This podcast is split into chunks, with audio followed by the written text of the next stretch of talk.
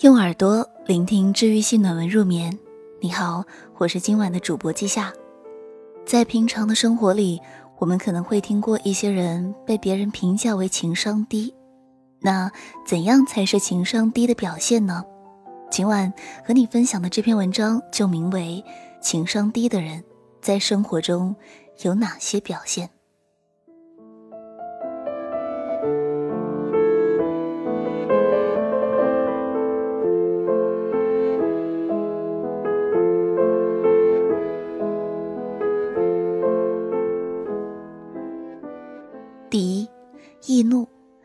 情商低的人最直接的表现就是易怒，听风就是雨，不知哪一刻别人随口说了一句话就能惹到他，进而大发脾气，伤人伤己。你不帮他讲话，他说你不仗义；你帮他讲话吧，他又不占理。第二，斤斤计较，帮了别人一次忙就老惦记着。想着人家什么时候能帮回来，你到我家来，我给你吃了一个苹果；我去你家，你却只为我倒了一杯水，等等。为了这种事情发条朋友圈，各种明示加暗示。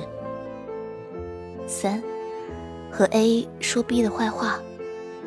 你看不惯 A，就找 B 说 A 的坏话。L，你不知道他这人多小气。一个大男人吃顿饭还要和我平摊。我告诉你一件事，你千万不要告诉别人啊！我们新来那个同事，他以前是做那个的。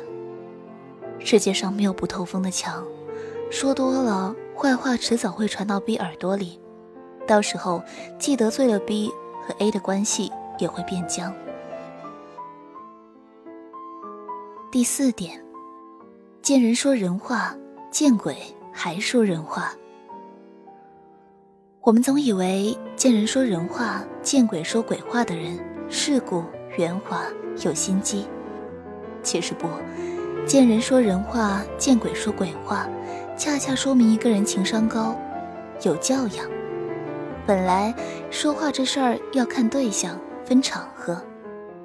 你和老板说话，自然不能和同事一个样。你在公开场合讲话。也不能像私底下那般无所顾忌。第五，不拿自己当外人。看到别人买了好吃的，不假思索拿来吃；看到别人买了好用的，不打招呼拿来用。总在别人的朋友圈下面瞎逼逼，丝毫不顾及对方心情，动不动就劝闺蜜和男朋友分手。整天摆出一副世人皆醉我独醒的样子，优越感超强。这个社会很黑暗，他是唯一的光明。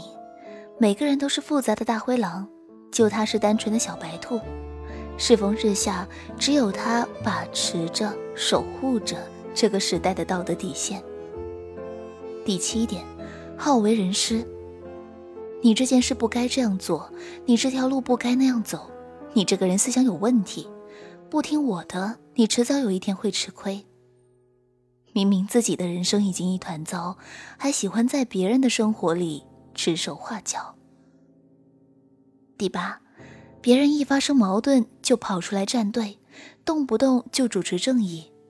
和自己八竿子打不着的两个人发生了矛盾，只要看到了、听说了，就跑出来评理。你说的对，他说的不对，我顶你，踩他。第九，被善良绑架。不懂拒绝。我是一个善良的人，一个乐于助人的人。这种思想根深蒂固。同事分内的工作推给他，他笑着说：“好好好。”同学借钱不还又来借，他笑着说：“行行行。”有手有脚有力气的年轻人乞讨，他也不假思索打开钱包。第十点，真性情。我就是有什么说什么，从来不藏着掖着。他就是心机婊啊，他就是圣母婊，谁谁谁人品差，谁谁谁毁三观。我这个人没有恶意的，不就是喜欢说实话吗？对对对，你说的都对，你喜欢说实话，可是我们却都不想跟你玩了，这到底是怎么回事呢？